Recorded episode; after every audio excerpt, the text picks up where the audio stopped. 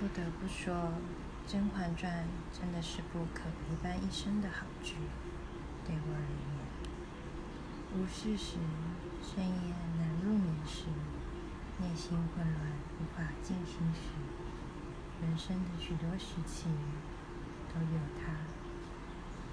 可能与常人不同，我习惯耳边有平稳的人声对话音，这比起音乐更能使我心安。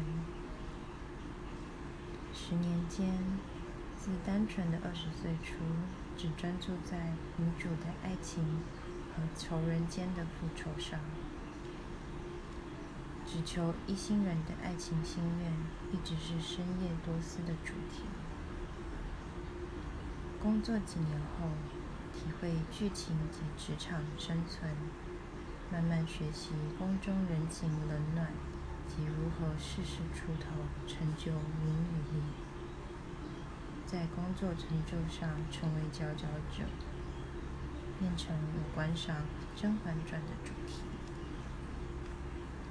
成为自由工作者后，今年因疫情影响，生活琐事、情感以及未来种种的经济压力下，我再次回温一次。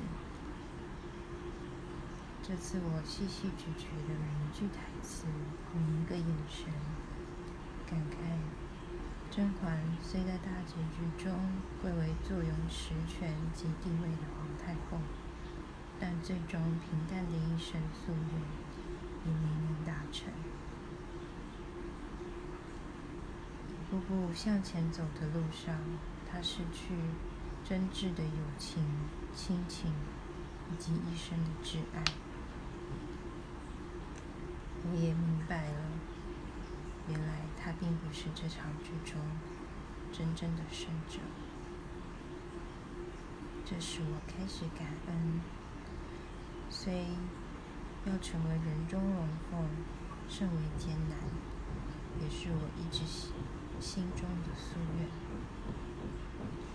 但岁月静好，执子之手，白首到老。才是被享福的人。